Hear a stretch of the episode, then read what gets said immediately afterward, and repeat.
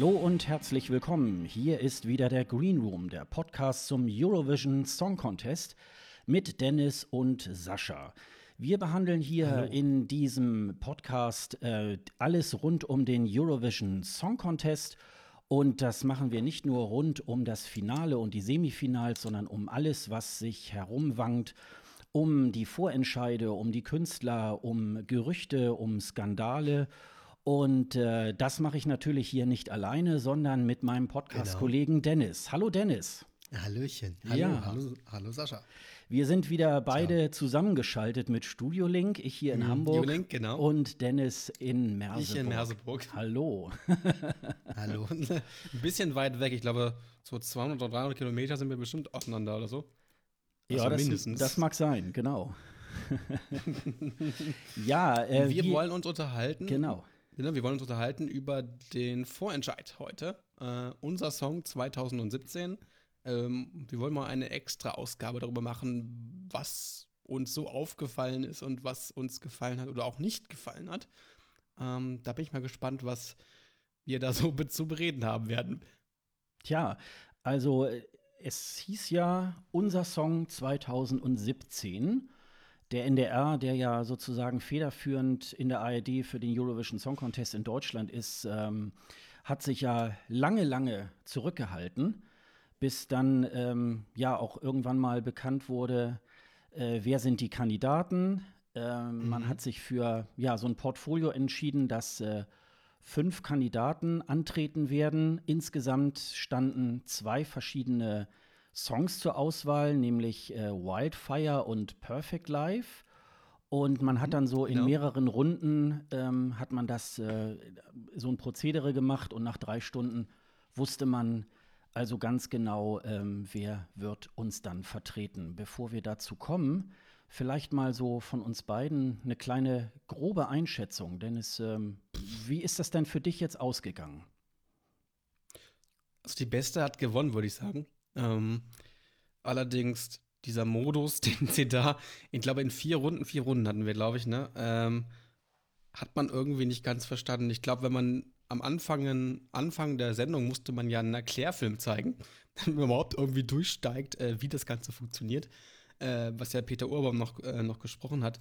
Und ich fand es halt ein bisschen äh, schwierig. Vor allem, wenn du als Nicht-Fan, also wenn, wenn, wir mal von der Sicht eines Nicht-Fans äh, darauf schauen, du kriegst fünf Kandidaten vorgesetzt, die du nicht kennst.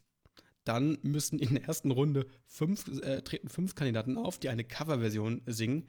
Und dann müssen zwei davon äh, gehen, obwohl wir noch nicht die anderen Songs gehört haben, Perfect Life und Wildfire, die Version von denen, sondern sie müssen, sie werden halt automatisch gleich äh, rausgesiebt. Ähm, das war ein bisschen schade, weil es auch durchaus gute Versionen von den anderen Kandidaten gab, ähm, die wir aber leider nicht gehört haben und auch nicht ähm, ja, hören werden, die es halt nur teilweise bei äh, Spotify gibt zum Beispiel oder anderen äh, Plattformen, wo man sich die anhören kann. Ansonsten hat man die nie live gehört. Was, was ich ein bisschen schade fand. Ja, also mir, mir geht es eigentlich auch so. Ähm, wann war denn das? Ich glaube, so zwei Wochen vorher, bevor der bekannt wurde, wie jetzt der Vorentscheid überhaupt abläuft, äh, habe ich mir das dann auch auf eurovision.de auch an, ange, angelesen, ähm, mhm. wie das mit diesen vier äh, Runden ging. Und da habe ich auch gedacht, boah, ist das kompliziert.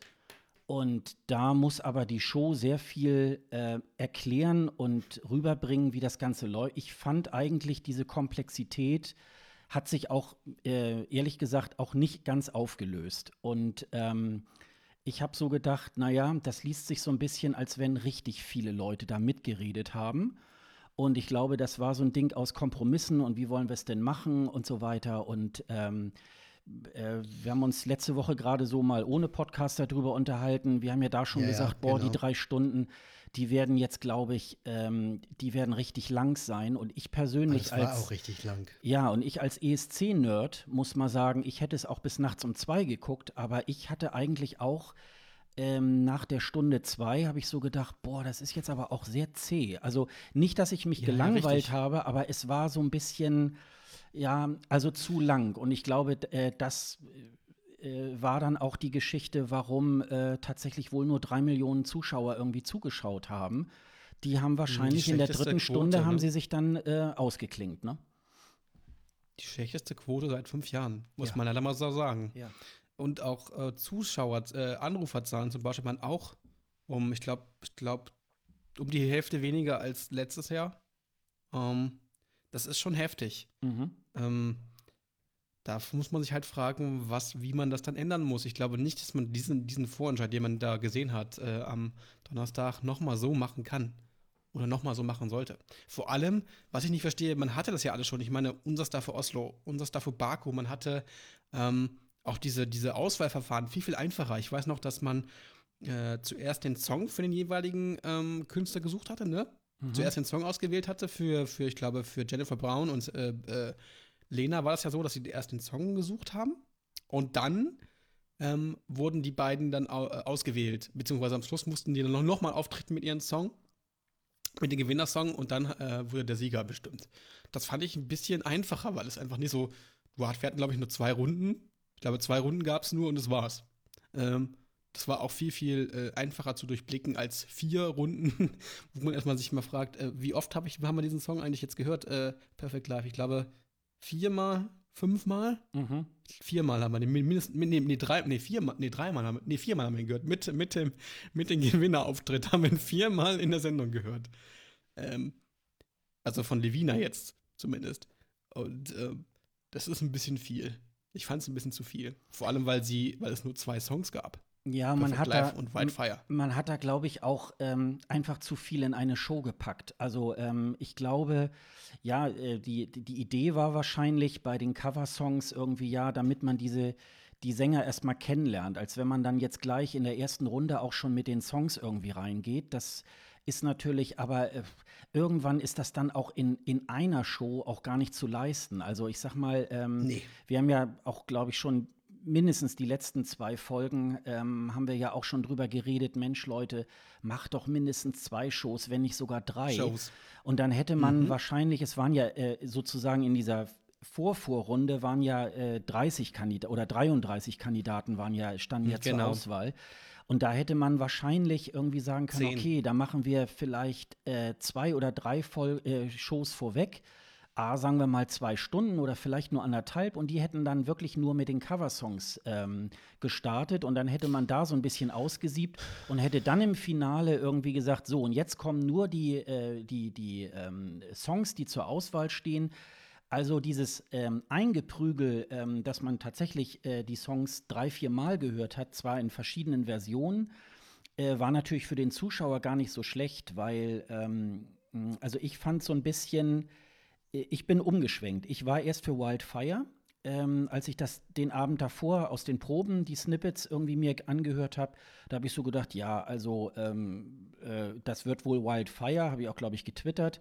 Genau. Ähm, und äh, es war dann wirklich kurz vor der letzten äh, Runde, habe ich so gedacht, nein, ich glaube, Wildfire ist so typisch ESC und das erwartet jeder und äh, Perfect Life ist dann schon eher so eine Geschichte, ähm, das ist schon ein bisschen moderner und äh, das war schon, glaube ich, ganz gut, aber ähm, ich glaube, die schlechte Quote war wirklich, dass in der dritten Stunde auch wirklich Leute abgeschaltet haben und gesagt haben, Leute, ich muss morgen wieder arbeiten, ich kann nicht hier bis Ja. Viertel nach ein, äh, Viertel nach ähm, elf, äh, halb zwölf kann ich hier nicht irgendwie sitzen und noch den Vorentscheid mir angucken.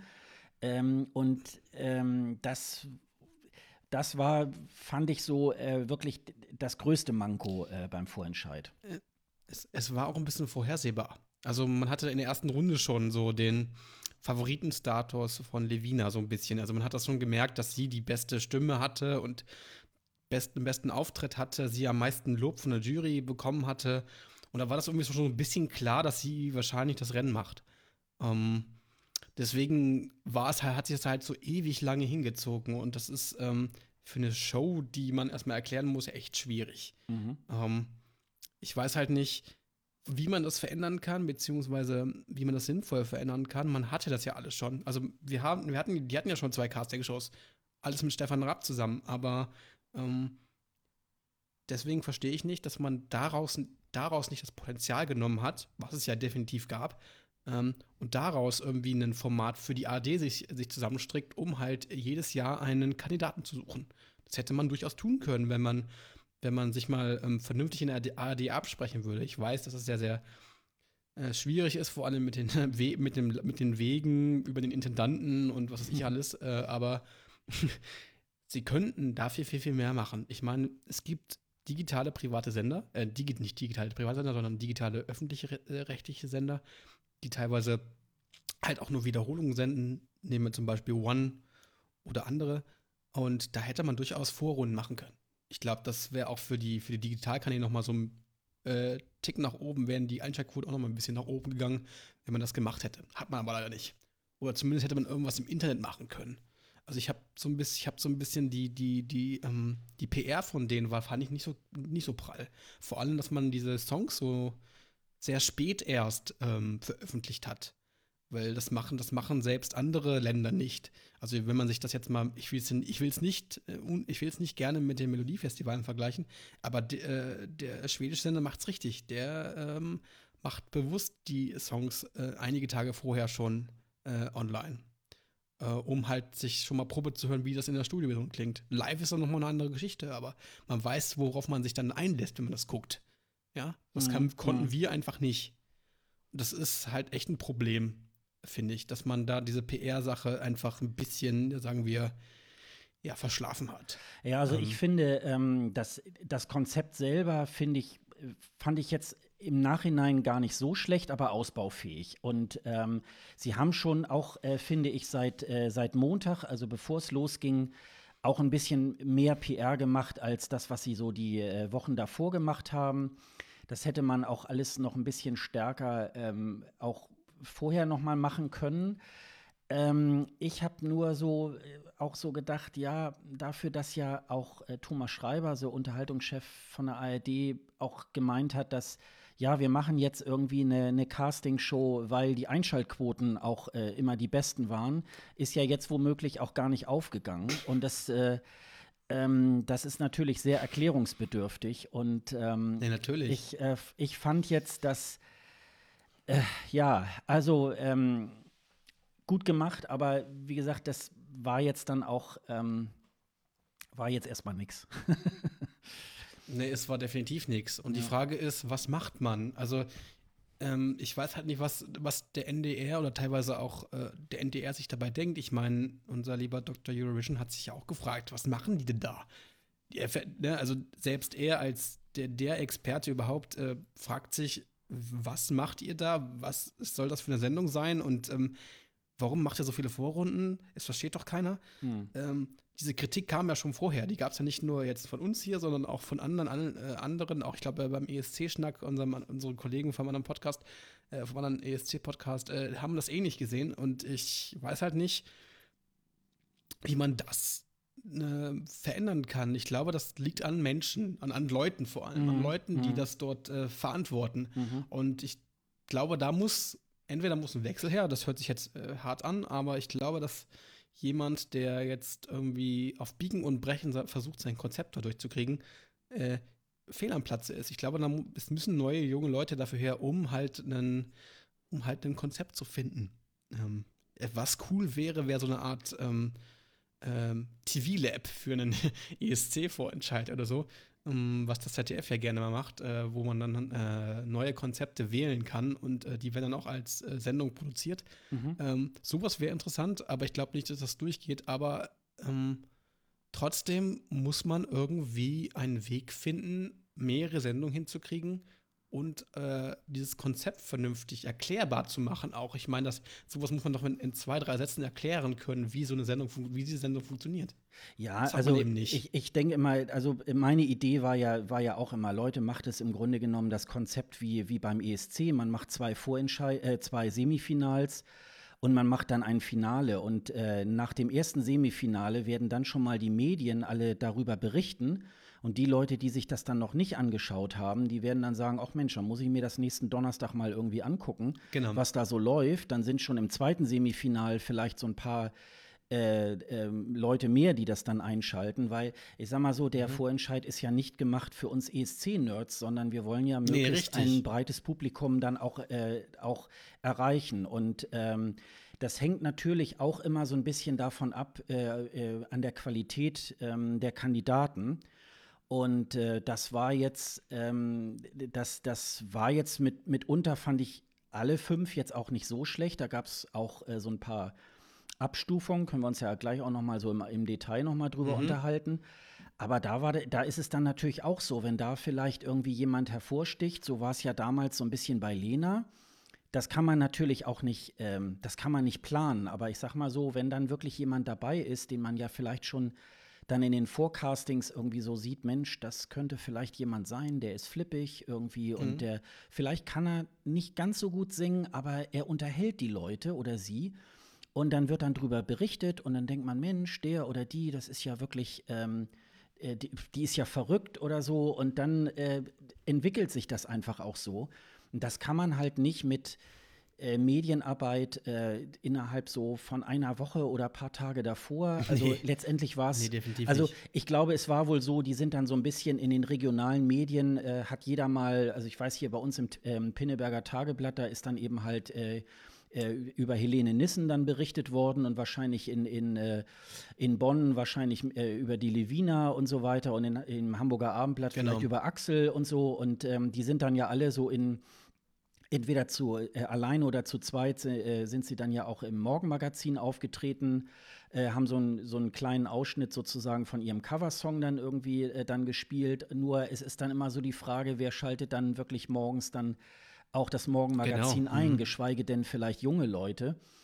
Und das, ähm, ja, und das ist natürlich so, also wie gesagt, ich will es jetzt gar nicht so, äh, so komplett verteufeln. Äh, ich, also die Show war eigentlich gut gemacht. Ähm, das ist so eine Form, auf der kann man aufbauen. Aber es ist natürlich so, wenn dann so ein bisschen der Inhalt da auch fehlt, ähm, dann ist es natürlich dann auch ähm, so eine Geschichte, mh, hm, das ist dann auch ein bisschen schwierig. Also ich fand so ein bisschen, es hat ein bisschen tief blicken lassen. Ich habe irgendwie ähm, am, nee, am Tag davor war das, glaube ich, war ja dann mhm. die Pressekonferenz. Ja, die, die, Genau, die Pressekonferenz. Wurde dann moderiert von äh, Barbara Schöneberger und die hat es natürlich dann, die hat dann auch die diversen Pannen, die dann passiert sind, äh, hat sie dann eben halt auch ähm, sehr gut überspielt. Und es war dann irgendwie so, man hat dann diese Einspieler, die man dann später auch in der Show gesehen hat, über die Kandidaten, wurden dann äh, äh vorgespielt und dann hieß das so und jetzt kommt Levina oder wer auch immer.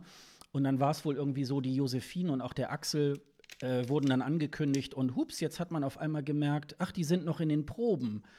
Wo man dann so dachte, ähm, ja, das hättet ihr aber eigentlich auch äh, vorher wissen können. Wissen müssen. Und dann hat dann Barbara Schöneberger hat das dann so ein bisschen ähm, äh, ja, abgefedert, indem sie gesagt hat, ja, liebe Medien, jetzt schreibt ihr dann mal Josephine mit einem Spiegelstrich und dann lasst ihr auf eurem Zettel so ein bisschen mehr Platz, die kommt dann später und dann könnt ihr euch da, könnt ihr da wieder was eintragen. Und das hat sie eigentlich dann ganz gut überspielt. Aber dann habe ich so gedacht, ey Leute, ähm, dann muss man eben die Pressekonferenz nicht um 13.30 Uhr machen. Wenn die Proben noch sind, dann macht man es vielleicht um 15 ja. Uhr. Und ähm, da habe ich so gedacht, das darf aber eigentlich auch nicht passieren. Nun war das jetzt keine Sendung, aber da war so ein bisschen, dass ich so dachte, ey Leute, so eine publige Pressekonferenz, die wird ja wohl der NDR noch irgendwie organisieren können. Ja, ja. Also ähm, wir hatten ja das war dann das war dann ein bisschen und diese diese Snippets, die man dann ähm, äh, die man dann angekündigt hatte, auch schon Wochen vorher. Ja, die waren dann um 21.30 Uhr waren sie dann live, äh, äh, live geschaltet auf der Seite. Und da habe ich so gedacht, wow. das hätte man auch mal ein paar Tage eher mal machen können. Also, ja, also, also also Medienarbeit. Äh, Geheimniskrämerei. Äh, ja, also die Medienarbeit, die, die vom NDR, die war jetzt, äh, die war jetzt irgendwie wirklich äh, nicht gut. Also da, das von einem Medium, wo es komischerweise von einem Medium, wo man es eigentlich denken müsste, sie müsste, sie können es besser. Ja. Also ich meine, ein öffentlich-rechtliches Medium sollte sowas können. Also von der Struktur her. Äh, und dass sie es nicht können, ist, ist ein Armutszeugnis so ein bisschen, finde ich. Um, ähm, weil wenn, wenn das nur irgendwelche ähm, ja, Produktionsfirmen können, die, die, wir ja vorher mal hatten, alles für diesen Vorentscheid, obwohl es ja auch wieder Brainpool produziert hat. Ja. Ähm, aber die hatten ja da damals mit Stefan Rapp mehr die Hand da drauf, auf dieses Konzept. Ich glaube, diesmal war es ein bisschen, ich glaube, die, die Verhältnisse waren ein bisschen verschoben. Ich glaube, diesmal hatten, hatte die ARD so ein bisschen, ähm, ein bisschen mehr zu sagen beziehungsweise hat, hat sich ein bisschen mehr eingemischt als bei dem, bei dem Konzept äh, bei Unser dafür Baku zum Beispiel oder Unser dafür Oslo. so kam es zumindest mir, kam es zumindest mir vor.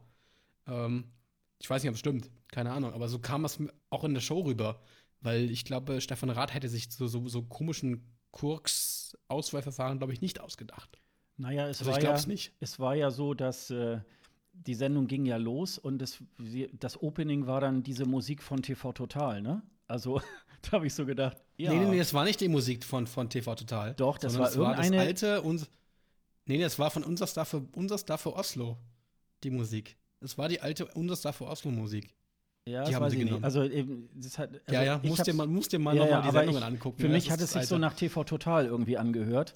Da habe ich so gedacht, hm, weil, bin ich jetzt irgendwie auf dem falschen Sender? Also da Nee, war nee, schon nee, und war die richtig. und diese äh, ja die Musik, wenn äh, wo dann die Kandidaten war ja auch irgendwie, glaube ich, aus Schlag den Raab irgendwie, glaube ich, dann ist- da so unter unter Ja, und dieses, wo die Ergebnisse vorge. Ja. Die Ergebnisse auch, wo dieses Blink kam, das war auch von Schlag den Ja, Raab, ja, oder? genau, genau, genau. Es war übrigens beim, beim, ähm, beim ESC in Baku waren ja auch einige solcher Elemente aus, Ja, der, ja, im- aus den Raab-Shows. Auch ne? beim, genau, auch bei, auch bei äh, in, in Düsseldorf damals waren es ja auch die gleichen Sounds, die gleiche Musik Mhm. Ja. und so, die man auch für unseres, äh, für Schlag den Rad benutzt hat, hat man dort dann auch benutzt. Ja, Ja. ja. ich weiß, ich weiß. Mhm. Ja, also ich würde mal sagen, vielleicht gehen wir mal, fangen wir mal so mit den Kandidaten irgendwie halt an. Ähm, Erstmal finde ich, ähm, ja, man hat mit Levina, äh, hat man eigentlich äh, eine ganz gute äh, Vertreterin auch gefunden, äh, die Mhm, ich eine auch. gute Stimme hat, ähm, auch äh, wirklich auch klasse aussieht und also wie gesagt, die, äh, die hat ja auch ähm, wie man ja gehört hat, äh, der Deutsche klatscht ja gern auf 1 und 3 und das hat sie dann irgendwie auch geschafft, das äh, Publikum da auch zum Kochen zu bringen. Ich fand es ein bisschen schade, ähm, dass gleich äh, Felicia eigentlich ähm, ausgeschieden ist, weil äh, die hätte ich jetzt gerne noch ein paar Runden mindestens irgendwie halt auch gesehen. Ähm, das Mich fand auch. ich ein bisschen seltsam, weil äh, insbesondere bei dem, bei dem Axel, ähm, der hatte eine hervorragende Stimme, aber der konnte sich überhaupt nicht auf der, auf der äh, Bühne bewegen. Das Bühne ist irgendwie so ein, so ein. Musiker, glaube ich, der äh, hat dann eher so den Bass in der Hand und, und tritt so mit fünf Leuten irgendwie auf der Bühne auf und, und rockt dann irgendwie halt ab. Und insofern ähm, war das, glaube ich, äh, den hätte ich jetzt nicht so weit gesehen.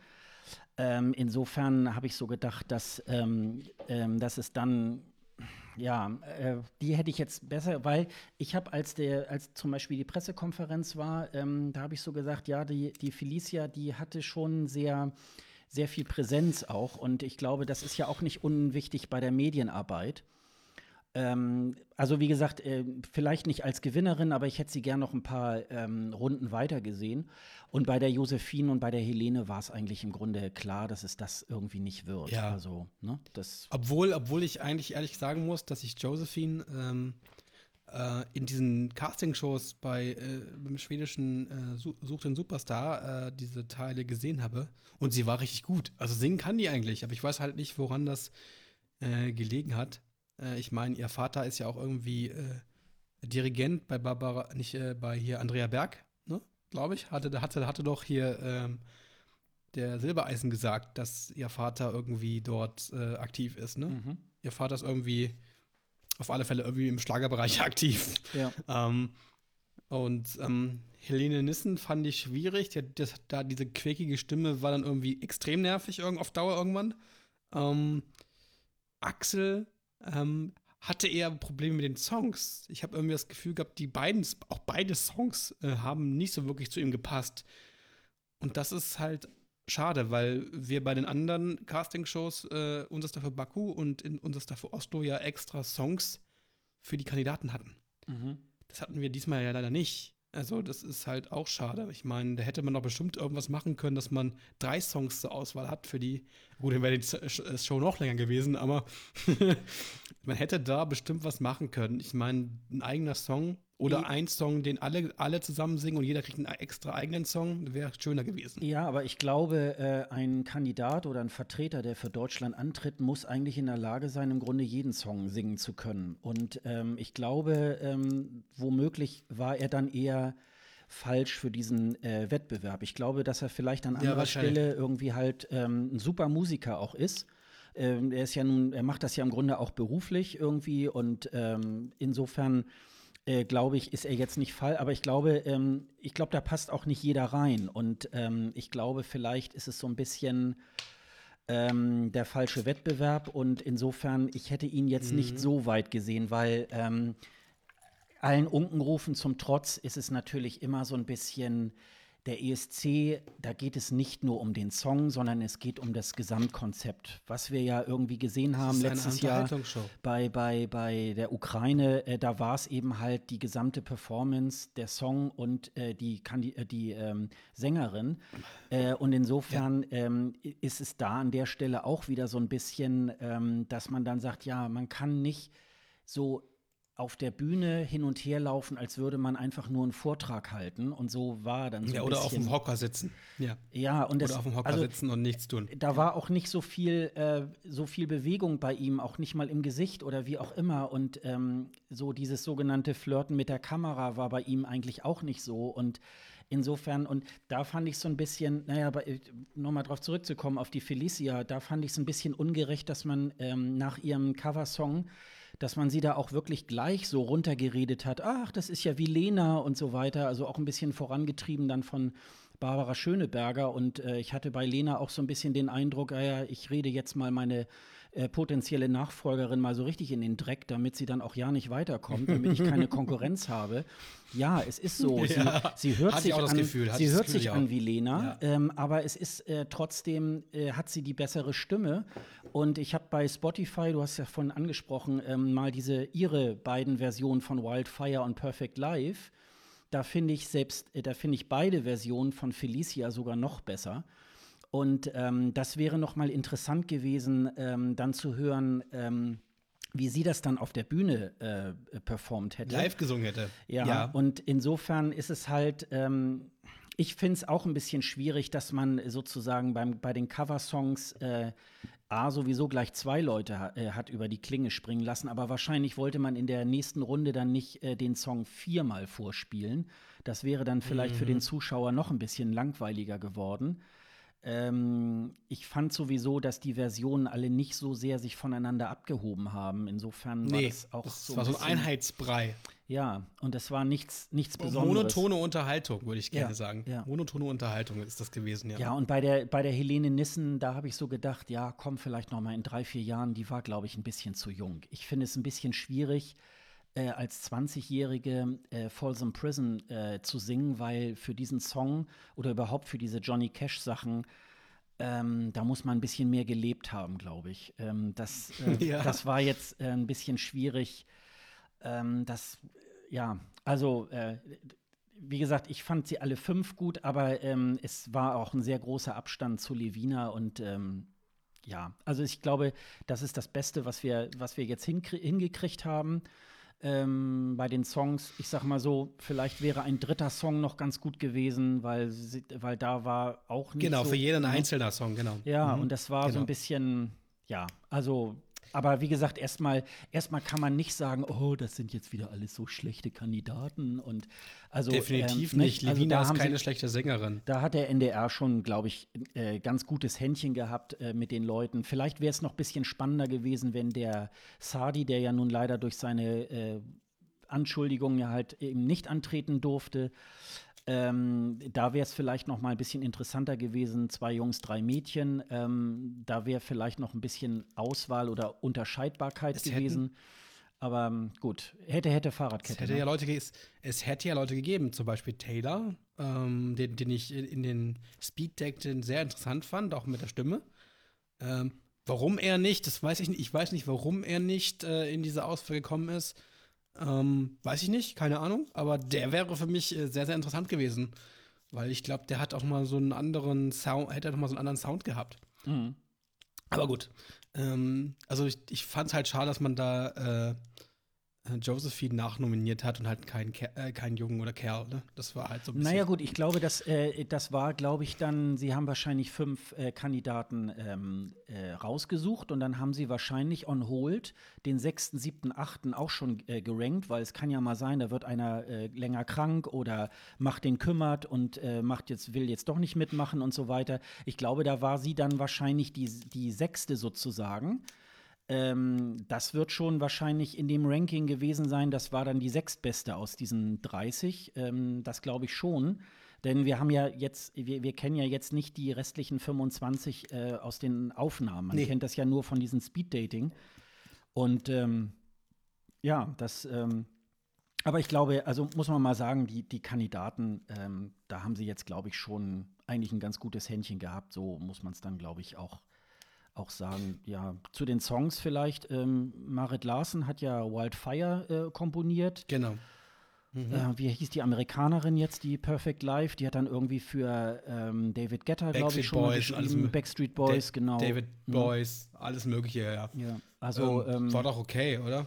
Also, ja, ja, also, ja. Also, obwohl man diese Titanium-Debatte ja immer noch hat, die gerade so ein bisschen durch die Medien geht. Ja. Aber ich glaube, es wird äh, sowas sein, was eh nicht durchgeht, weil ähm, der Song von der Struktur komplett anders ist als äh, Titanium.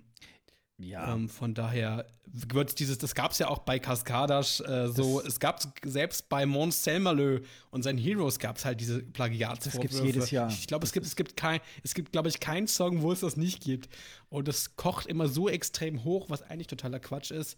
Ähm, weil ich glaube, gut, wenn es ein Gutachten dazu geben würde, würde es wieder mal wieder nicht stand, äh, standhalten.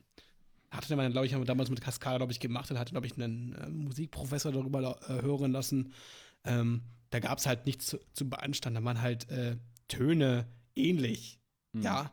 Das kann halt auch passieren, wenn du, wenn du Musik schreibst, vor allem wenn du auch für Künstler schreibst, äh, ähm, die, wo du auch mit, die auch für David Guetta zum Beispiel Sachen geschrieben hat. Hm. Hatten wir ja, ne? Hm. Also, da, dass man da irgendwie was im Ohr hat, was vielleicht so dir gefällt und du das vielleicht in, in einen Song übernimmst, was irgendwie aber trotzdem im Aufbau komplett anders ist, ähm, passiert schon. Ich meine, das, da, das ist bei Popmusik normal. Du bist da halt auch auf, auf, auf Einflüsse von, äh, von außen auch so ein bisschen ähm, gebrieft. Naja, bei den, bei Also deswegen kann man das nicht, deswegen kann man das nicht äh, komplett verurteilen oder ich meine, ich meine, die Ideen sind dann noch viel schlimmer. Ich meine, da hört man ja wirklich aus jedem Song raus, dass, dass du es schon mal irgendwo gehört hast. Naja, bei den, äh, bei den deutschen Beiträgen, äh, da, da kommt ja immer die, die Zeitung mit den großen Buchstaben jedes Jahr und sagt, oh, Plagiat. Ja, ja. Die haben dann immer schon äh, den Artikel vorbereitet, äh, dass es dann Plagiat ist, weil sie dann irgendwie äh, äh, den ESC wieder runterschreiben wollen. Ähm, also, und das, das ist ja, also das hält ja nie stand. Also, ähm, Nee. und da, da guckt man sich ja, äh, also hoffentlich ist es so, da guckt man sich ja vorher ganz genau die Songs irgendwie halt an. Ich denke mal Ähm, schon, dass es das- der NDR gemacht hat. Ja, also, ja, ja. Von daher. Und äh, wahrscheinlich ist es vielleicht auch, ähm, auch eine Sache gewesen, äh, man hat nur eine bestimmte Summe Geld zur Verfügung gehabt und vielleicht hat es auch nicht für mehr als zwei Songs irgendwie gereicht, dass man irgendwie nicht fünf äh, zur Verfügung, äh, weil man muss ja auch die Rechte daran kaufen und Ja, ja, ähm, definitiv, Das, ja, das ja. ist natürlich irgendwie, ähm, ja, also insofern. äh, Ich hätte mir, wie gesagt, ich hätte mir ein bisschen mehr äh, Auswahl an den Songs irgendwie dann gewünscht. Ähm, Ich auch. Aber wie es halt so ist, es äh, soll dann halt nicht äh, so sein. Ähm, vielleicht mal zwischendurch mal, glaube ich, was Positives, was man bringen kann, äh, die Moderation. Stage Design. Ja, nee, das Stage Design. die, die äh, äh, unsere Moderatorin, die äh, Barbara Schöneberger, Ja, das stimmt. Die hat das das sehr gut gerettet. moderiert hat. Und ähm, Sehr gut gerettet. Ich fand so ein bisschen, äh, Sie haben ja in der Moderation auch so ein bisschen aufgenommen, was zuvor äh, dann auch diskutiert worden ist. Und sie hat da auch immer oft so äh, den Wind aus den Segeln genommen und das Ganze so ein bisschen ähm, heiterer dann auch so verpackt. Da ging es um, um das Thema. Äh, ja, null Punkte oder wir werden immer letzter und wir brauchen mehr Punkte und so weiter. Ähm, das, das hat sie eigentlich auch immer ganz gut irgendwie aufgefangen. Und ähm, insofern war das eigentlich ähm, eine ganz, ganz heitere Moderation. Insofern, äh, man sagt zwar immer, ja, ja, gut, sie moderiert ja mittlerweile alles, aber in dem Falle muss ich sagen, so ESC moderieren, das kann sie auch. Und äh, sie hat sich ja noch verabschiedet mit, äh, wir sehen uns dann wieder auf der Reeperbahn bei äh, 5 Grad und waagerechten Regen. Und äh, weil es ja eigentlich jedes Jahr auf der Reeperbahn bei dieser Pre-Show oder After-Show sozusagen nach Fast vor und nach dem ESC eigentlich, ich glaube, letztes Jahr hat es, glaube ich, nicht geregnet, aber es war halt wieder arschkalt und ähm, also Ja. und sie muss dann zusammen mit den äh, hartgesottenen, die dann da auch äh, dabei stehen und zugucken, m, muss sie das dann irgendwie aushalten. Bei das hat sie neulich gesagt, ähm, ja, sie äh, macht sich wochenlang immer Gedanken, was sie denn dann anzieht und zum Schluss äh, muss sie dann doch wieder den Südwester anziehen, weil es dann wieder regnet oder weil es kalt ist oder wie auch immer. Ähm, ja, hoffen wir mal, dass sie dieses Jahr dann mal bei Sonnenschein das dann moderiert. Ähm, aber das macht sie schon immer sehr gut und da ist sie auch, äh, da, also auch in dem in den verschiedenen Gewerken mit den, mit den Kandidaten und dann war ja noch eine Jury und das war halt dann alles äh, auch immer sehr ähm, gut gemacht. Am Anfang diese Geschichte äh, die so ein bisschen so eine Parodie auf Love, Love, Peace, Peace irgendwie vom letzten, Vorensch äh, vom letzten ESC mit Mansell Malöff und ja, Petra genau, mit den, mit den Katzen und so. Äh, und da Mhm. hat sie dann ja auch so auch irgendwas äh, dann gesungen. Das fand ich so ein bisschen, das war, das wäre vermeidbar gewesen. Insofern äh, habe ich so gedacht, ja, das, das fängt ja heiter an. Aber sie hat es eigentlich in vielerlei Hinsicht hat sie es eigentlich sehr gut ähm, da auch aufgefangen. Also finde ich.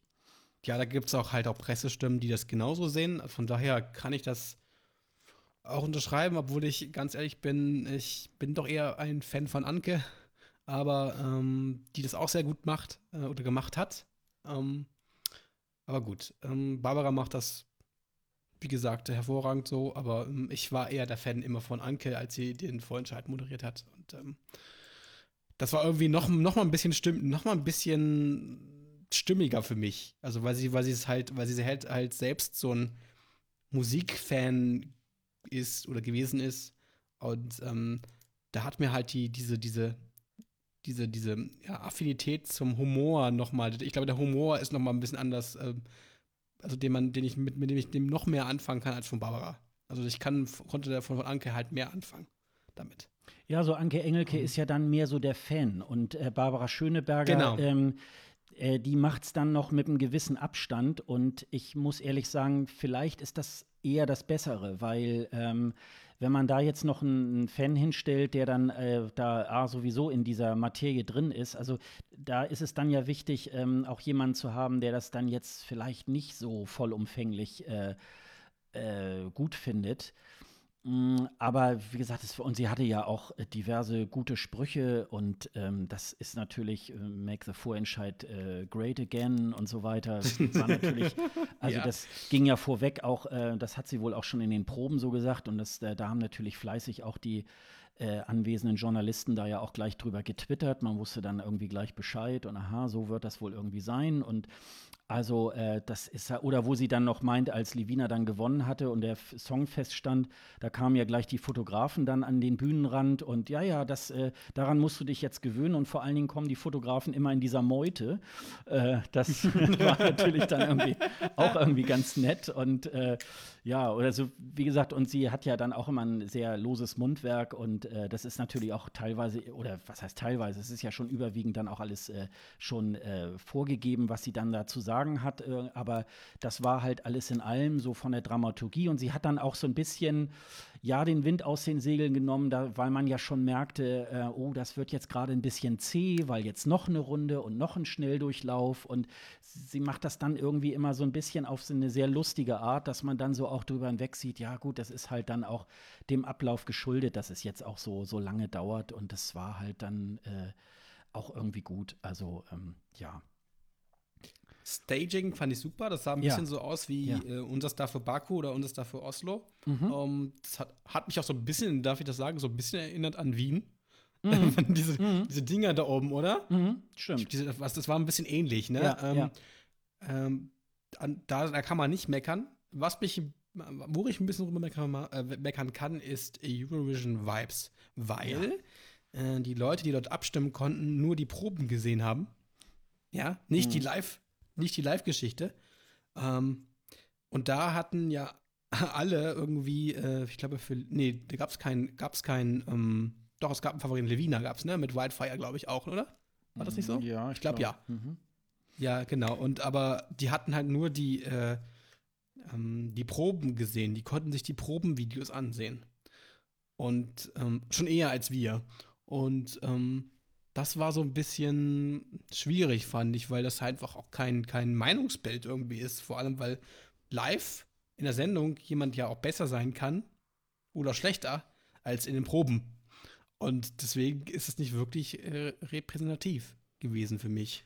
Also das, das war halt nur so ein, ja, wir, wir haben jetzt hier eine tolle App, ähm, wir wollen das hier mal kurz zeigen. Ähm, da gibt es ein paar, paar Prozente auf den und den und den und das war's. Ja, toll. Also das hätte man sich auch eigentlich sparen können, finde ich. Ja. Dann hätte man sich komplett sparen können. Also die Idee war ja so ein bisschen, ähm, ich weiß gar nicht, ist das jetzt dieses Jahr auch wieder irgendwie äh, bei Melodienfestivalen? Jedenfalls war es mal in vergangenen Jahren, dass man da sieben oder acht äh, internationale Juries dann äh, irgendwie mit dazugenommen hat. Ich glaube, das hatte so eine Gewichtung von 25 Prozent oder 33 oder so. Und dann haben dann so die, ähm, die Juries äh, dann auch ihre Punkte zu den äh, das ist im Finale aber nur, ne? Das war, glaube ich, nur im Finale, genau. Und da genau, wollte und die man, machen das halt auch live. Ja, genau. und, und da hatte man, live, da hatte man so ein bisschen, ähm, ja, wollte man, und ich glaube, das ist auch von der Idee her gar nicht mal so schlecht, äh, wollte man äh, abchecken, äh, wie das international irgendwie ankommt. Schwierig fand ich auch so ein bisschen wahrscheinlich haben sich dann, ich übertreibe jetzt mal, vielleicht auch nur 100 Leute da im Grunde angemeldet und haben sich da irgendwie, haben da ihre Meinung dazu gegeben. Und wenn diese 100 Leute, und vielleicht sind es auch nur bestimmte Länder, die das dann irgendwie gemacht haben, das soll dann der internationale, äh, äh die internationalen Stimmen irgendwie halt sein, dann finde ich das auch ein bisschen zu wenig. Also ähm, wenn ja. dann nachher nur diese 100 Leute dann gesagt haben, die, die auch nur zufällig sich dann da eingeklinkt haben, äh, gesagt haben, ja, den und den äh, Kandidaten finde ich jetzt besser, äh, dann gibt das natürlich mhm. irgendwann auch so eine Schieflage. Äh, und äh, das ist gar nicht äh, die internationalen Stimmen. Und am Ende war es ja auch so, dann standen ja diese Vibes auf 50-50. Und man war dann so schlau wie vorher, als es dann zwischen Alex, Axel und, und Livina zu entscheiden war. Und da hat, glaube ich, Barbara Schöneberger auch gesagt, ach, jetzt zeigt uns gerade ähm, äh, der Rest Europas äh, den Mittelfinger.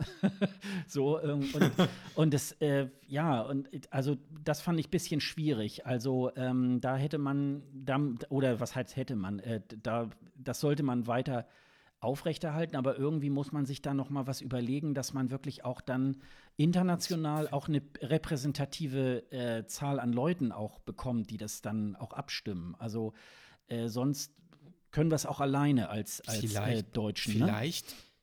vielleicht könnte man, also ich, da muss man, da kann man wirklich mal auf Schweden schauen, äh, eine internationale Jury zu haben, die die bestimmten Prozenter das Ergebnis mit beeinflussen kann. Mhm. Dass man irgendwie sechs, sieben Länder sich auswählt, dort auch immer hinschaltet und äh, daraus da Punkte sammelt.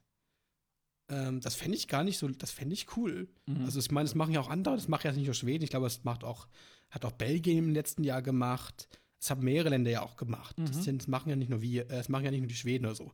Äh, von daher wäre das eine, eine super, ähm, eine super äh, Sache, wenn, wenn, wenn es da, ich weiß nicht, ob es dann die, die, die ähm, Delegationsleiterin, Leiter sind oder ähm, irgendwelche Fansclubs, äh, die UGAs oder so, oder den, ähm, das könnte man ja sich überlegen, ähm, so eine Jury dann mit sechs oder sieben Ländern dann dort Anstelle übrigens aber auch der Jury, die dort im, im, im, im, im Raum sitzt, weil das fand ich irgendwie so ein bisschen deplatziert. Teilweise. Mhm. Weil manchmal habe ich mich gefragt, ja, meist, äh, Florian Silbereisen hat nur fast nur gelobt oder nur gelobt. Der Einzige, der mal ein bisschen was Negatives gesagt hat, war Tim Bensko. Ansonsten äh, hätte man sich auch die äh, Jury sparen können ja. für, den, für den Teil. Ja, aber nochmal zu, zu Eurovision Vibes. Also ähm, ich fand natürlich schon die Geschichte gut, dass man sagt irgendwie, ja, wir sind halt modern und wir versuchen da auch äh, die sozialen Medien damit irgendwie einzubeziehen. Und das ist natürlich eine super Geschichte, auch so eine Kooperation mit der äh, Eurovisions-App dann irgendwie da halt zu machen. Also das äh, fand ich schon, aber ich glaube, man muss sich da noch mal überlegen, ähm, äh, wirklich auch ein richtiges Gewicht auf äh, diese Geschichte zu legen. Oder man macht eine Kombi und sagt irgendwie, man hat die Eurovision Vibes und man hat noch mal man hat noch mal eine Jury irgendwie. Aber wie gesagt, man muss auch gucken, dass es äh, so simpel wie Nicht möglich auch bleibt. Ist. Genau, das genau. ist halt, äh, genau. dass man, dass man. Deswegen denke ich auch so, ja, also dieses unser Song sollte man vielleicht im Kern auch wirklich jetzt belassen ähm, macht ja Sinn, äh, diesen Vorentscheid so ein bisschen als, als Marke auch irgendwie aufzubauen und dann eben zu sagen, okay, und man kann es ja von Jahr zu Jahr inhaltlich an so ein paar Stellschrauben drehen, bis man dann vielleicht irgendwie auch mal den perfekten Song und die, und die Kandidati, äh, Kandidaten oder Vertreter irgendwie hat, der dann zum ESC irgendwie ja. halt fährt. Aber wir können gerne gleich mal so zur Jury. Also, du hast es ja schon angedeutet. Also, es war halt so, genau. Florian Silbereisen, Lena und Tim Bensko waren sozusagen in einer genau. Jury. Die dann da saßen und eben halt auch ihre Kommentare nach jedem Auftritt dann gegeben haben, hatten aber sozusagen kein Stimmrecht, aber nichtdestotrotz Genau. natürlich Mhm. Einfluss auf die, auf die Anrufer dann, ne? Ja, ja, das ist richtig, das stimmt. Hatte man ja auch gemerkt, als dann äh, Florian Silber einmal äh, äh, sagte, dass äh, er, als es diesen Rückblick oder diese Vorschau gab auf, auf Teilnehmerländer, ähm, ähm, dass er meinte, ja, es gäbe so viele ähm, ähm, Balladen und äh, der würde sich auch eher wünschen, dass man Perfect Live nimmt. Mhm. Und das war so ein bisschen der Ausschlag dagegen, glaube ich, dafür, dass auch Perfect Live äh, gewonnen hat.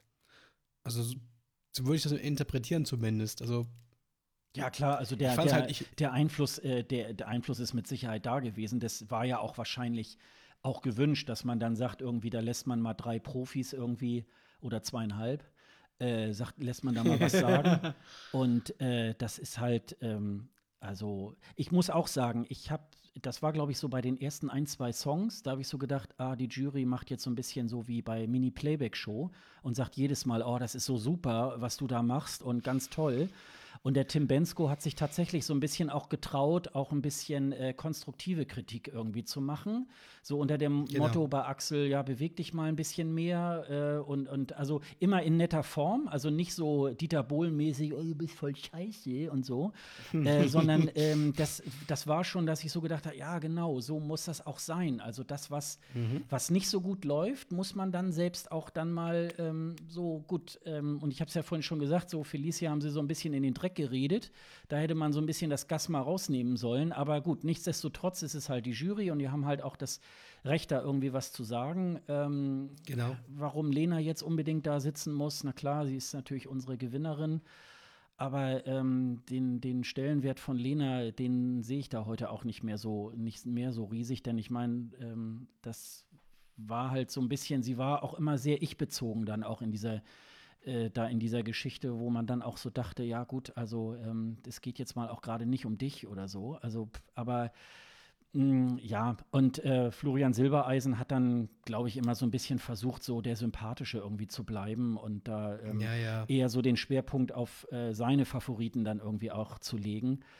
Aber ähm, ich weiß gar nicht, ähm, wie man es jetzt finden soll. Hätte man auf die Juries verzichten müssen? Also ich weiß es jetzt nicht genau. Man hätte es, man hätte es, man hätte es können, ja, definitiv.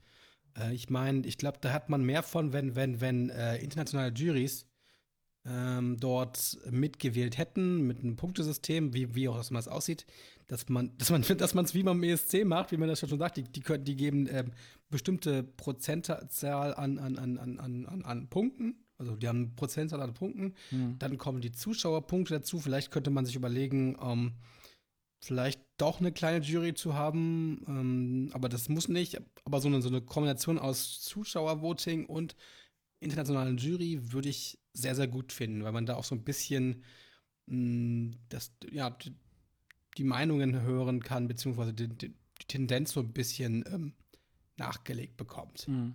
Von daher wäre das, glaube ich, eine eine super Idee. Besser als irgendwie so eine Fachjury. Was, wir hatten ja auch mal damals bei Cascada, glaube ich, bei, ähm, bei dem Vorentscheid auch diese, diese, diese Fachjury, ne? Ich glaub, Ja, mit Peter Urban und Mary glaub, Mary Rose. Rose, genau. Mary ja. Hm. Rose und dann noch jemand. Ich weiß nicht mehr wer. Äh, ist auch wurscht. Ähm, und da gab es ja ganz viel Kritik darüber, dass, dass, dass da Leute weggevotet worden sind und so. Und deswegen fände ich so eine internationale Jury, die halt von außen guckt und auch die, die wir vielleicht auch so nicht kennen, also vielleicht sind das sind's Fans oder keine Ahnung, ähm, wäre das, glaube ich, eine gute Geschichte. Ich meine, andere Länder machen das auch und ich glaube, das wär, würde, würde für, unser, für den Vorentscheid noch mal so ein bisschen den Kick nach vorne geben. Ja. Von daher kann man auf, auf die normale Jury dort im, im- im Raum verzichten. Ja, das war Ich glaub, wahrscheinlich, kann äh, das war wahrscheinlich der Grund, um dann äh, beim Anteasern der Show sozusagen da noch mal so mit Prominenten irgendwie aufzuwarten, dass man sagt, oh, Genau. das will ich irgendwie halt, halt so hören. Man weiß aber allerdings auch nicht, ob dann zum Beispiel Tim Bensko da auch immer da nur sitzt, weil er jetzt im Moment gerade aktuell äh, eine neue Single irgendwie rausgebracht hat. Ne? Also das äh, Bei Florian Silbereisen könnte es sein, ne? Also ich meine, Club 3 ja. mit einem neuen Album, neuer Single. Das war ja- ja. Doch, Tim Bensko ist ja aufgetreten, ne? Ist der aufgetreten? Ja, der ist aufgetreten, genau. Aber Ja, äh, witzig war noch, dass, dass äh, Florian Silbereisen dann auch ähm, äh, positiv für Helene dann irgendwie gestimmt hat. also, ähm, ja, also Ich habe nur, ich habe nur so bei äh, an einigen Stellen habe ich so gedacht, ja gut, äh, was macht Lena da eigentlich? Ähm, das, also das erschließt sich mir ja mittlerweile auch nicht mehr so, wenn man sich so bei Instagram äh, so ihre Sachen an. Also sie ist da eigentlich mehr Model, als dass sie da heute noch irgendwie als Sängerin irgendwie da durchgeht. Ja, und, und sie hat ja eigentlich, sie ist ja, sie ist ja auch nicht selber aufgetreten, was ja natürlich auch wahrscheinlich so ein bisschen daran liegt. Ähm, dass sie da halt auch Keine äh, stimmlich das irgendwie nicht, keine Single, aber auch womöglich ähm, äh, das stimmlich dann auch nicht so, nicht so hinkriegt. Ne? Das ähm, ist natürlich ja auch schon so, so eine Geschichte. Ja, aber wie gesagt, die, die Jury kann man weglassen, keine Ahnung. Also es hängt natürlich auch immer so ein bisschen von der Tagesform dieser Personen ab. Also ich glaube, Ja. äh, Lena, äh, Tim und, und Florian, die sind da irgendwie halt hingesetzt worden, hatten ja, glaube ich, auch ähm, einen Tag vorher oder so die Kandidaten zum ersten Mal kennengelernt und haben sich damit wahrscheinlich auch gar nicht so befasst, was ja vielleicht auch gar nicht so schlecht ist, aber ähm, ja, und dann kommt es natürlich so ein bisschen auf die, auf die Form drauf an und ähm, tja, das ist halt dann. Ja, und dann ist das irgendwie. Der Win- im, Winter, im Intervall-Act hätten wir noch ähm, ja, mit, Ja, äh, wollte ich auch mit Nicole, sagen. genau. Conchita und äh, Ruslana. Ähm, Ruslana stimmlich nicht so ganz so gut mit, mit Euphoria, fand ich. Ähm, Nicole mit Merci, Cherie war ganz gut. Mhm. Und Conchita hat, hat äh, Satellite richtig geil gesungen. Ja. Also, das war ja fast äh, ein James Bond-Song, ne? wie man es ja von ihr so kennt. Stimmt. Äh, klang richtig, richtig toll. Also da hätte ich mir fast eine eigene Version von ihr gewünscht. Also es war, ja- war schon irgendwie gut gemacht. Äh, die Idee war gut zumindest, aber ich weiß nicht, nicht ob Ruslana, ja gut, weil sie jetzt in der Ukraine wahrscheinlich auch irgendwie wahrscheinlich auftreten könnte als Intervall-Act, das könnte ich mir vorstellen. Ähm, aber ja, ansonsten war nett. Es war nett. Ja, also ich Nette fand, Idee. ich fand erstmal bei Ruslana irgendwie hatte sie ein Timing-Problem. Also ähm, Ja. da war so irgendwie, ähm, das war nicht ihr Song. Und ähm, ja, also das war dann auch so eine Geschichte, wo man, ja, du bist wahrscheinlich auch nur so ein ESC One-Hit-Wonder. Also so, ähm, ich habe neulich mir dann auch, äh, gab es ja einen Livestream da zu diesem äh, Konzert, ich weiß gar nicht, wo das Konzert? war, in, in, Ja. in Köln oder so. Hannover. Oder in Hannover, Hannover. Hannover. Und äh, Mhm. Die, sie kann ja scheinbar irgendwie kein Englisch, hat dann irgendwie immer auf, auf äh, Russisch oder Ukrainisch da irgendwie äh, so ihre, ihre Lieder da moderiert, wo man so denkt, da bist du jetzt leider im falschen Land, so ungefähr. Aber nichtsdestotrotz, ähm, äh, ja, also Nicole fand ich, äh, ja, war natürlich phänomenal. Also ich bin jetzt kein großer Nicole-Fan, aber äh, das war so ein bisschen so nochmal wieder auf den Rückblick auf äh, den verstorbenen Udo Jürgens. Ähm, Ich habe sie ja gar nicht erkannt erst. Ja. Mit ihrem, mit ihrem, ihrem riesigen Mantel und so. Es war ein bisschen um, "Hä, Also- wer ist das denn jetzt? Wer kommt denn jetzt da auf die Bühne? Also geht mir jetzt so ein bisschen ähm, so immer noch so diese Wehmut irgendwie. Ich hätte natürlich gerne damals Udo Jürgens und Conchita auf der ESC-Bühne in Wien irgendwie gerne gesehen. Da war er dann nun schon leider auch äh, verstorben. Tot, tot. Ähm, Und ja, also äh, das war natürlich, und ich glaube, keine Ahnung, ob, ob Lena und Nicole sich da überhaupt vorher schon mal irgendwann mal gesehen hatten. Also da waren dann wo wirklich mal, zumindest öffentlich, mal beide deutschen Siegerinnen waren mal äh, sozusagen in einem Raum. Äh, das war natürlich auch klasse.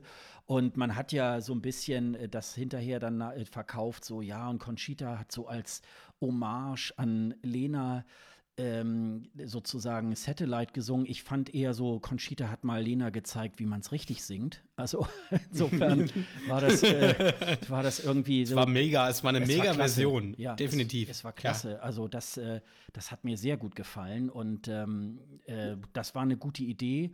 Leider war es nur ein bisschen zu spät. Das haben wahrscheinlich nicht mehr viele Zuschauer gesehen, weil es irgendwie ja kurz Ja, vor diesem das vor dieser stimmt. Mhm. Endrunde da irgendwie war. Und insofern äh, war das natürlich irgendwie alles ähm, ja ein bisschen leider umsonst sozusagen. Schwierig. Also, ähm, was ich noch ganz interessant fand, äh, das war ja, das las ich dann irgendwie bei Twitter, es waren ja dann einige, die dann äh, da im, im Publikum saßen. Man äh, nimmt wohl bei Brainpool den Leuten immer das, äh, das Handy weg, damit sie wohl. Bitte, warum eigentlich? Also, ich könnte Warum? mir vorstellen, entweder äh, gibt es Störungen bei den Funkmikrofonen. Äh, oder aber eigentlich man dürfte es nicht geben. oder aber man will im, äh, weil das kennt man ja so aus, aus Konzerten, ähm, dass äh, die Leute eigentlich sich gar nicht mehr das Konzert angucken, sondern andauernd ihr Handy hochhalten und das filmen und dass man dieses Bild vielleicht äh, bei Brainpool irgendwie nicht haben will. Aber ich glaube, da waren schon einige äh, sehr enttäuscht, die ich so bei Twitter lesen konnte. Ähm, dass, äh, dass sie nicht wählen durften, die, die wollten, A, durften, A, ne? konnten sie nicht, nicht wählen und natürlich, ich kenne das selber, ich bin ja nun auch bei, bei Twitter unterwegs und habe auch schon äh, während des äh, ESC, wenn ich da in der Halle gestanden habe, habe ich natürlich auch gerne Fotos und kleine Kommentare irgendwie dazu geschrieben. Und ich finde, das gehört ja auch dazu, um das Event irgendwie dann auch so nach vorne zu bringen.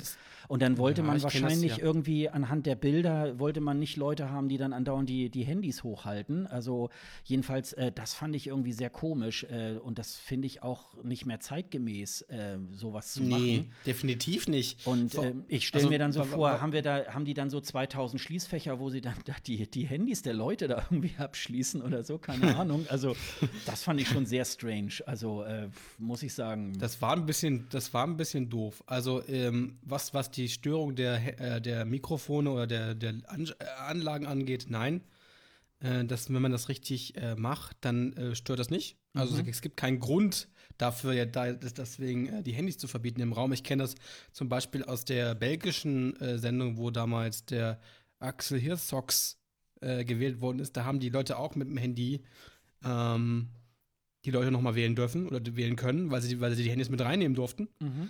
Ähm, von daher gibt es eigentlich keinen kein, kein, kein technischen Grund. Es gibt, also ich bin ja selber Mediengestalter bei Ton, was viele vielleicht noch gar nicht wissen.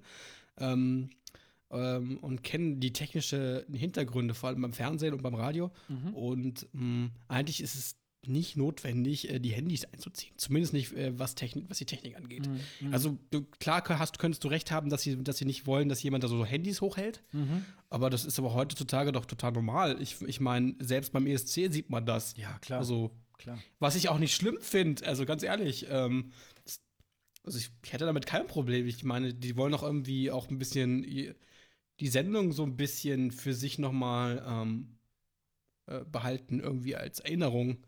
Von daher gibt es da eigentlich kein Problem. Also ja, also ich, ich, ich denke immer nur so, äh, äh, man muss natürlich immer selber aufpassen, äh, wenn man das, wenn man das macht, ne, mit diesem äh, Fotos machen und so weiter, dass man trotzdem immer noch die Show eigentlich mitkriegt, weil man ist ja live dabei. Dann macht es auch keinen Spaß und mehr. Ist sonst, äh, ist sonst nur eigentlich ähm, mit seinem Handy zugange, aber das ist ja eher so eine Geschichte, die einen dann persönlich betrifft. Und ich, ja, oder, oder eine dritte Geschichte, das hat irgendwas mit den Rechten zu tun. Ich weiß es auch nicht. Also, dass die nicht wollen, dass man da irgendwie, aber. Bildrechte? Dass jemand ja, oder Musik, ne? Oder ja, Musik vielleicht. Dass, ähm, dass es da irgendwelche ja, Probleme gut. gibt, ne? Aber ich finde es, also in der heutigen ja. Zeit, ich finde es, äh, ich finde es ganz komisch. Also, äh, und ich glaube, äh, da waren auch einige Leute sehr enttäuscht, weil sie natürlich dann gerne. Die einzigen, denen sie wohl nicht die äh, Handys abgenommen haben, das war wohl die Presse, weil ich äh, so von diversen äh, Leuten, die da wohl ähm, dann auch für irgendwelche Zeitungen, Zeitschriften oder äh, für Sender irgendwie berichtet haben, die durften wohl ihr Handy behalten und haben da wohl auch ein bisschen Fotos und auch kleine Bilder, äh, kleine Filme gemacht. Aber das war irgendwie, keine Ahnung, das war, das war es nicht. Tja, also keine das Ahnung. Das ist ein bisschen komisch, ja. Das hätte ja. ich, also das hätte ich, das gab es, glaube ich, nicht bei manchmal beim Vorstand in Köln, oder? Wo es in der Nansex, Nansex? Ja, Nansex keine Ahnung. Also wenn es, äh, ich ja. glaube, aber auch bei Brainpool, ähm, vielleicht habe ich es auch jetzt nur dieses Jahr wahrgenommen und es war schon immer so. Ähm, das ähm, fand ich jedenfalls, ähm, jedenfalls sehr komisch. Also ähm, ja, ja, also. Ja, wie gesagt, rein technisch gibt es da nichts zu also gibt es eigentlich, eigentlich kein Problem, aber gut. Ja. das müsste man mir mal erklären. Also, ja. also ähm, jetzt nochmal zur Kandidatin. Ähm, wie findest du Levina? Vielleicht hast du da so ein. Ganz, also von den Titeln her ganz gut. Ähm, auch von der, von, der, von der Person her ganz sympathisch. Ähm, die Frage ist natürlich, wie wird sie abschneiden in Kiew? Das ist halt immer, das kann man halt schlecht voraussehen oder vorausmerken. Ja. Ähm, da müsste man, keine Ahnung, also es wird ist ganz, ganz schwierig. Ich weiß, dass da selbst, ich habe gestern von den Kollegen von den Videoblogs äh, ein Video gesehen, wo sie den Song mal auseinandernehmen. Mhm. Und da ging es wie immer um Titanium, um, um, um irgendwelche Plagiatvorwürfe und das, das ist selbst international ähm, schon ein Thema. Und ich weiß halt nicht, äh, wie sich das auf die Kommentatoren auswirkt. Also ich meine, die werden bestimmt sagen, es gibt da Ähnlichkeiten mit irgendwas. Ähm, das ist eher das Problem. Und ich glaube, dass das ist für einen Song, den man ähm, dorthin schickt, ein Problem. Also weil, weil das halt einfach dann auch für die Zuschauer dann hm, schwierig sein kann bei der, bei, bei der, beim Voting. Ähm, obwohl ich eigentlich ganz gut finde, wenn man, wenn man, wenn man den Song hat, wo man ein bisschen, bisschen Wiedererkennungswert hat mit anderen, anderen Songs, wo man merkt, ach, das kenne ich vielleicht, das ist doch gar nicht so schlecht. Also es ist, ähm, es ist immer subjektiv, dass diese Wahrnehmung, aber ich glaube, für den ESC ist das, ähm, kann es problematisch sein. Vor allem, was die Platzierung dann angeht. Ja, also ich finde es erstmal, ich finde es sowieso erstmal ein bisschen schwierig, ähm, sich aus dem Fenster zu hängen und zu sagen, das wird's jetzt. Also äh, äh, das wird voll der Knaller, weil ähm, ich sag mal so, es kann sein, dass wir vielleicht damit gewinnen. Es kann sein, dass wir im Mittelfeld landen. Es kann sein, dass wir auch wieder im, äh, auf dem letzten Platz oder vorletzten Platz irgendwie landen, weil es tatsächlich, wie du schon sagst, ja auch aus verschiedenen Faktoren. Also wenn man jetzt natürlich, ähm, das ist natürlich immer so die Gefahr, äh, auch äh, jeder, ob er nun bei Twitter oder irgendwie als Journalist oder so irgendwie tätig ist irgendwie und über genau. den ESC äh, schreibt natürlich auch, die schreiben alle, wir schreiben alle gegenseitig voneinander ab. Und dann ist natürlich dieses Titanium-Thema äh, natürlich dann auch gleich da und jeder schreibt es dann auch. Und das ist natürlich abzuwarten, ob die Kommentatoren das irgendwie halt aufgreifen oder ob sie es vielleicht genau. auch so ein bisschen professioneller auch, also es ist natürlich ganz klar, wir, wir beide machen es ja auch, wenn wir uns die Songs des ESC irgendwie anhören, dann sagt man natürlich, ah, hört sich an wie Adele oder hört sich an wie genau. David Guetta. Das haben wir letztes Jahr auch gemacht. So, und, genau. und äh, da macht man natürlich dann so die, hat, sucht man die, die Orientierung ähm, ähm, und das ist natürlich, man muss natürlich immer so ein bisschen aufpassen, wenn man es so bewertet, dass man eigentlich auch mal so sich nur den Song anhört und überlegt, gefällt es genau. einem oder gefällt es einem nicht. Nichts jetzt ähm, nicht. Und, das, genau. äh, und ich meine, wir sind ja genauso kritisch mit äh, Liedern aus anderen Ländern und sagen, oh, das ist irgendwie ja. hopp oder top so. Und das ist natürlich jetzt ganz klar, dass, äh, dass man den deutschen Song auch so beäugt und womöglich beäugt man uns auch international, weil wir halt äh, zweimal hintereinander letzter geworden sind. Einmal mit null Punkten ja. und einmal mit so bummeligen, ich glaube, 24 Punkten oder so. Ähm, ja, ja, richtig. Ich glaube aber, selbst wenn wir letzter werden, haben wir, glaube ich, dieses Mal einen ganz guten Song, dass wir sagen können, ja, aber das haben wir irgendwie so gewollt. Und ich finde ihn auch ein bisschen positiver als letztes Jahr von Jamie Lee, die ich, so ein bisschen, die, ja, es war ja immer so ein bisschen, de, de, de, also es ist so ein bisschen schwer gewesen. Es, äh, Nichtsdestotrotz war es ein guter Titel und auch ähm, gutes Staging und so weiter, aber es war so ein bisschen so deutsch schwer so. Und das ist jetzt dieses ja. Mal so, ähm, dieses Perfect Life ähm, ist mal was anderes als das, was wir so in den letzten Jahren irgendwie gemacht haben. Und ähm, ich glaube, wir schicken auch eine Künstlerin, die wirklich auch live singen kann. Das ist ja auch nicht immer so Richtig. ganz einfach bei den deutschen Teilnehmern, die ja dann doch irgendwie auf der Bühne leider dann doch versagt haben und mhm, ähm, genau. nicht so gut irgendwie abgeschnitten sind. Und ähm, ich, also ich vermag eigentlich tatsächlich keine äh, Wertung irgendwie. Also ich muss sagen, mir geht es immer nur so darum, äh, kann man als Deutscher mit dem Song leben und ich finde ja, das kann man. Also, also ich kann ne? es. Ich, also, ich kann es auch. Ja, ich kann es auch damit. Ich kann auch damit leben. Sehr gut sogar. Also ich ist jetzt kein Song, wo ich sage, ich glaube nicht, dass es äh, eine extrem schlechte Platzierung wird, aber ich glaube, da müssen wir müssen uns trotzdem, glaube ich, warm anziehen. Aber wir kennen mhm. ja noch nicht alles. Also wir mhm. kennen ja nicht alle Songs, wo man es dann einordnen kann. Ähm, das werden wir sehen. Aber wir wissen jetzt, oder wir sehen ja jetzt, dass, dass es andere trotzdem, ich muss mal, muss man also sagen, andere Länder besser machen. Mhm. Um, ähm, ob jetzt positiv oder, oder positiv oder negativ, aber manche andere Länder machen ihre Vorentscheide äh, irgendwie, ja, besser, vor allem mit mehr Pathos, mit mehr, mit mehr Liebe, mit mehr, das ist irgendwie, so ein bisschen dahin, also dahin geklatsche. Also fand ich jetzt so ein bisschen von der Show her. Mhm. Ähm, das ist halt sowas, was ich nicht, was ich nicht verstehe. Ich glaube, ich glaube, wenn wir nochmal letzten Platz werden sollten jetzt, äh, ich glaube, dann werden wir wirklich Köpfe rollen. Also, ich meine, dreimal hintereinander letzter Platz ist halt, wäre halt äh, nicht nur, nicht nur, nicht nur nicht schön, sondern auch äh, für die Verantwortlichen ist das halt auch, ähm, da kann man echt die Frage stellen, ist denn der NDR wirklich derjenige ähm, Sender, der das auch weiterhin so äh, austragen sollte? Also, da, das, diese Diskussion wird es definitiv geben, wenn es dann nochmal zum letzten Platz kommen wird, vor allem dann dreimal nacheinander.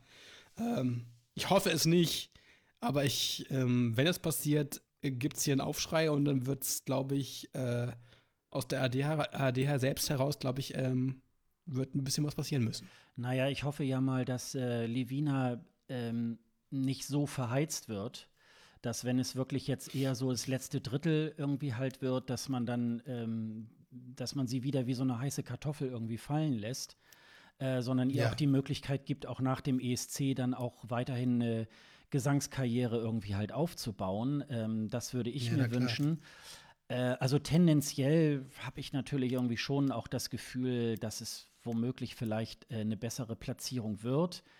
Es hängt auch ein bisschen davon ab, wie, wie sie sich dann nachher in Kiew dann die in der Probenwoche dann auch äh, bei den Medien auch gut verkauft, weil es geht ja auch genau. ein bisschen darum, auch bei den, gerade bei den etablierten Medien dann irgendwie auch ähm, sozusagen gehört wird und vielleicht auch eine Relevanz bekommt dass man, äh, dass die Medien drüber schreiben, drüber berichten, äh, hier, das ist die Deutsche und ähm, ja, und eigentlich gar nicht mal so schlecht, hört euch das an, dann hat man natürlich auch schon mal größere Chancen. dass da setzt natürlich wieder auch die Medienarbeit des NDR irgendwie ein, das irgendwie auch so voranzutreiben. Und ich meine nicht nur mal einen Auftritt äh, bei der deutschen Botschaft in Kiew, sondern auch äh, und äh, ja, und irgendwelche so Einmaltermine irgendwie, wo man dann die Presse einlädt, sondern dass man auch ein bisschen äh, mehr da auch ähm, äh, Power macht. Ähm, vielleicht auch, dass sie vielleicht bei Eurovision in Konzert, das im April Konzert, ja irgendwie äh, ja. Äh, stattfindet und, und äh, sich da anmeldet und vielleicht dann sich auch den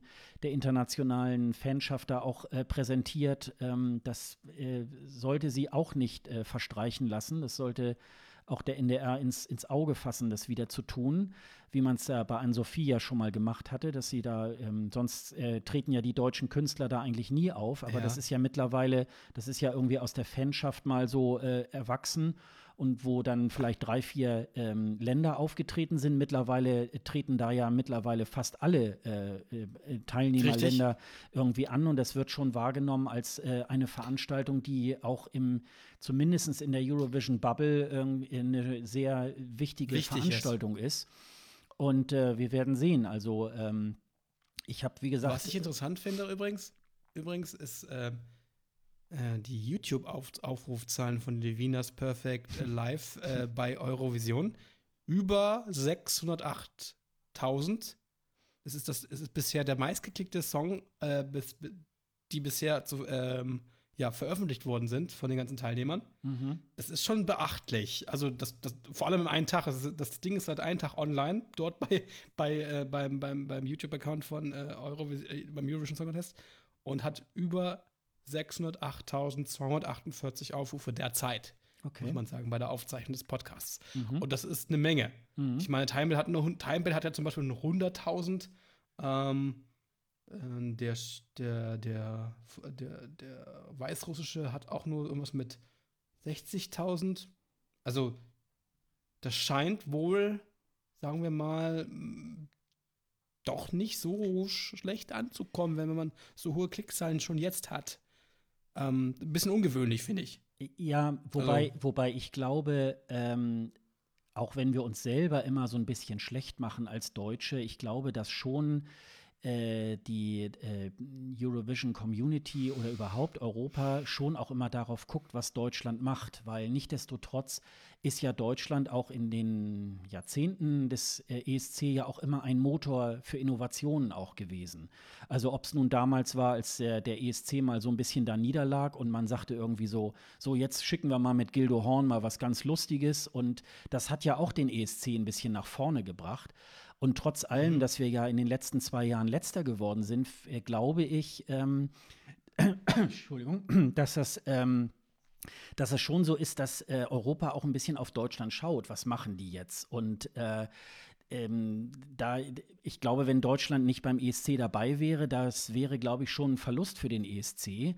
Also nicht ja, nur nicht nur finanziell, ne? sondern nee, nicht nur, ich glaube nicht nur finanziell, sondern ich glaube, das ist schon auch so, äh, ja, von dem, was so kulturell da reingegeben wird, ist schon ähm, es sind schon viele, viele Dinge auch irgendwie von Deutschland auch ausgegangen. Und ich äh, kann mir vorstellen, dass man dann sagt, äh, ja, trotz letzter Platz, ähm, jetzt hören wir uns das mal an. Auch ja, ist ja gar nicht so schlecht. Vielleicht sind ja von diesen äh, Aufrufen auch Leute dabei, die das vielleicht zwei, dreimal irgendwie halt äh, sich auch angeguckt haben, weil sie es so mhm. gut finden. Also insofern ähm, glaube ich, ähm, sollten wir uns da auch als Deutsche auch nicht immer so schlecht machen. Also äh, insofern äh, ist das, glaube ich, auch immer ähm, für uns so subjektiv. Also, ne? Ja. Es wird auch sehr interessant, äh, sehr interessant äh, kommentiert, aber die, auf diese Kommentare halte ich sowieso nicht so viel von. Aber es wird sehr interessant äh, ko äh, kommentiert hier, von daher ähm, ähm, mehr, mehr, mehr äh, negativ äh, ähm, Finger nach unten als positive, aber das heißt auch nichts. Ähm, aber 6.000 und 8.000 Aufrufe nach einem Tag oder zwei Tagen ist eine Menge. Ja, das äh, finde ich auch. Für dafür, dass es äh, ja mal sehen, wie, wie wir dann abschneiden werden. Ich, ich kann, man kann es echt, echt schwer sagen. Ja, das ist ja bei, bei anderen. Bei, hm? ja, du? Obwohl, es kommt immer drauf an. Es gibt auch Songs, wo man das der sehr wohl kann. Also ich meine, Emily the Forest habe hab ich damals mit, mit Peter damals äh, vorhergesagt, weil das einfach der Song war, der so herausgestochen hat, da, da wusste man einfach, das muss einfach gewinnen. Mhm. Aber das haben wir jetzt seit Jahren eigentlich, eigentlich nicht mehr so, ne? Oder? Ich habe das nie, ich habe das Gefühl, es gibt seit einigen Jahren gibt es das nicht mehr, dass wir dieses ähm, Vorhersehbare haben. Nein, weil äh, tatsächlich die Konkurrenz äh, nicht schläft und weil ähm, ich glaube, der ESC auch immer besser als sein Ruf ist. Also es gibt sicherlich die Songs, ähm, wo man sagt, boah, der ist jetzt so schlecht. Aber selbst da ist es auch so, ähm, da kommt es nachher drauf an, wie es insgesamt in Europa äh, angeht. Also mir ging es letztes ja, Jahr definitiv. so zum Beispiel mit dem äh, Beitrag aus Polen. Da hätte ich nie gedacht, dass der so durch die Decke geht. Aber der ist mhm. wirklich angekommen. Also ähm, ich habe hab ihn gehasst. Ich ja, habe ihn echt gehasst. Ich habe immer gedacht, das wäre, das wäre unser, unser ähm, Christian Anders, nicht Christian Anders hier, äh, Thomas Anders. Ähm, Verschnitt. Es hätte auch echt ein Modern Talking Song sein können. Ja. Von daher, ich fand es ganz schrecklich. Ja, er hatte auch, ganz, ganz er hatte auch eine schlechte englische Aussprache und äh, aber es ist äh, es ist irgendwie ähm, auch, ich glaube, im, im Internet ist, ist auch sein Auftritt gut, ge äh, gut gelaufen und also das kann man auch nicht äh, unbedingt irgendwie so sehen. Ähm, also das ist halt, ja, muss man vielleicht für die Leute, die jetzt noch mal, äh, die jetzt das erste Mal unseren Podcast hören, du machst ja mit äh, ähm, äh, Peter Hanke zusammen einmal im Jahr die sogenannte Tonvision bei Radio Tonkuhle und da wird wirklich fünf Stunden lang jeder Song beim ESC ausgespielt. Und ähm, genau, da kommentiert ihr sozusagen jedes Mal jeden einzelnen Titel und wie man den so, ja, wie man den einzuschätzen hat, ob er ins Finale weiterkommt oder äh, wie oder die Chancen nicht. aussieht oder nicht. Genau. Und ähm, ja, und da ist es natürlich auch meistens so, dass man sich da auch bei einigen Sachen ja wirklich auch verhaut und ähm, ja, äh, genau. Das, äh, weil man weiß ja nicht, wer schaltet das ein und wer, wer, greift, zum, äh, wer greift zum Telefon und stimmt mit ab. Also äh, das kann genau. natürlich irgendwie aber du hast schon recht. Ich glaube, so Emily de Forest 2013 war, glaube ich, so das letzte Mal, wo man sagen konnte, ja, das ist irgendwie der, der Favorit. Und, ähm, Favorit, Gewinner, Titel, genau. Und ja. das hat man bei Conchita, äh, Conchita hatte man das erst im, äh, im, im Semifinale ja. zum Beispiel. Da, ja. da war das, da war es halt auch gar nicht so klar, ob sie wirklich gewinnt. Das, da war es nie so wirklich klar, weil, weil da andere gute Songs auch dabei gewesen sind. Ja. Ähm, ne, von daher, keine Ahnung. Da wird man sehen. Das, was jetzt, äh, wer jetzt da gewinnt, keine Ahnung. Auch 2015. Sehr schwer. 2015 war eigentlich auch so, bevor das losging hat man so gedacht, ja, also da möchte ich jetzt keinen Tipp machen. Also ähm, das hat sich, glaube ich, mit Mans Selmerlöff dann, glaube ich, erst so während äh, der Woche, wo es dann die Semifinals gab und so, ähm, ja, da war das, glaube ich, ähm, da war das so ein Thema, ne? Also, aber finde ich genau, natürlich genau, auch irgendwie, irgendwie schön, wenn man das irgendwie nicht weiß und irgendwie sagt, ja, also es muss unbedingt der und der Titel sein. Und ähm, das finde ich eigentlich ja auch, auch so spannend an der ganzen an diesem ganzen Wettbewerb. Ne? Das ist natürlich irgendwie auch. Ja, ähm, definitiv. Ja. Das macht das Ganze, das macht die Unterhaltung, äh, ja. die, die in der Sendung, was die Sendung eigentlich ist, eine Unterhaltungsshow. Ja. Was ja. viele ja ähm, nicht so sehen, aber es ist einfach nur eine Unterhaltungsshow. Das heißt, ja. sagst selbst Stefan, sag selbst, selbst Stefan Rapp. Ja, Also ich glaube, selbst, äh, selbst wir, die wir uns da das ganze Jahr über mit dem ESC beschäftigen und so, muss man dann natürlich manchmal dann auch sagen, ja, es ist nur Unterhaltung. Also man sollte es es nur nicht, genau. nicht, so, nicht so ernst nehmen, wie man, wie man immer meint, dass es äh, ernstzunehmend ist. Und äh, Genau, vor allem in den Kommentaren nicht. Also, das, wo ich da manchmal lese, wo ich dann Sachen lese, sowas wie, äh, wie kann man sowas schicken, wie könnte diese, diese Sängerin auswählen, das ist alles, äh, es ist nur Unterhaltung, es tut niemand weh, es ist eine Sendung, die äh, eigentlich unterhalten, so eine Familienshow, äh, die, ähm, die uns die Kulturen der anderen Länder ein bisschen nahelegen soll. Und sie soll so uns ein bisschen zeigen, wie Musik in anderen Ländern funktioniert und äh, nichts anderes. ja, Es ist eine ganz normale Show, Ja. die, die einmal, die dreimal im Jahr läuft. Das sind ja drei Sendungen, äh, dreimal im Jahr läuft und ähm, ja, sie tut halt kein weh. Also und kostet halt auch nicht viel, wenn man, wenn man bedenkt, was sonst so eine riesige Musikshow kosten würde im, Ja. im, im, insgesamt. ja, das stimmt. Ja, haben wir noch irgendwas vergessen zum deutschen Vorentscheid? Mir fällt da jetzt im Moment nichts mehr ein. Das, äh, nee, mir auch nicht. Also es, geht, also- es war eigentlich alles. Vielleicht Fazit. Ähm, ich finde, man sollte schon das Konzept äh, beibehalten oder sagen wir mal so die Hülle ähm, und sollte es vielleicht Ja. mal gucken, mal so äh, ein, eine Art äh, Halbfinale ähm, davor zu schalten oder zwei, dass man vielleicht ein bisschen mehr die Möglichkeit hat, ja, auch in der Zuschauerschaft vielleicht so Teambuilding irgendwie zu machen und äh, da vielleicht auch so ein mehr Rückhalt aus der Zuschauerschaft irgendwie für den Kandidaten aufzubauen oder die Kandidatin. Ähm, so richtig falsch hat jetzt der NDR oder die ARD jetzt da auch nicht wirklich gemacht. Ähm, ich glaube, die schlechten Einschaltquoten, also ich meine, äh, drei Millionen äh, Einschaltquote hat jetzt auch nichts zu bedeuten, ähm, dass die Qualität schlecht ist.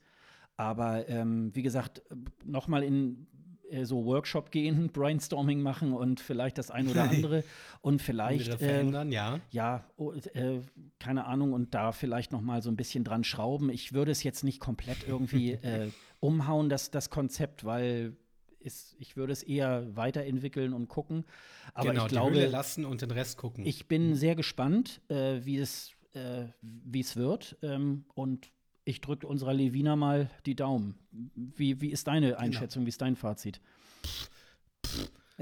Ja, also ich sehe es, ich sehe es ähnlich wie ich sehe es ähnlich wie du. Von daher ähm, die Hülle lassen, äh, aber den Kern verändern.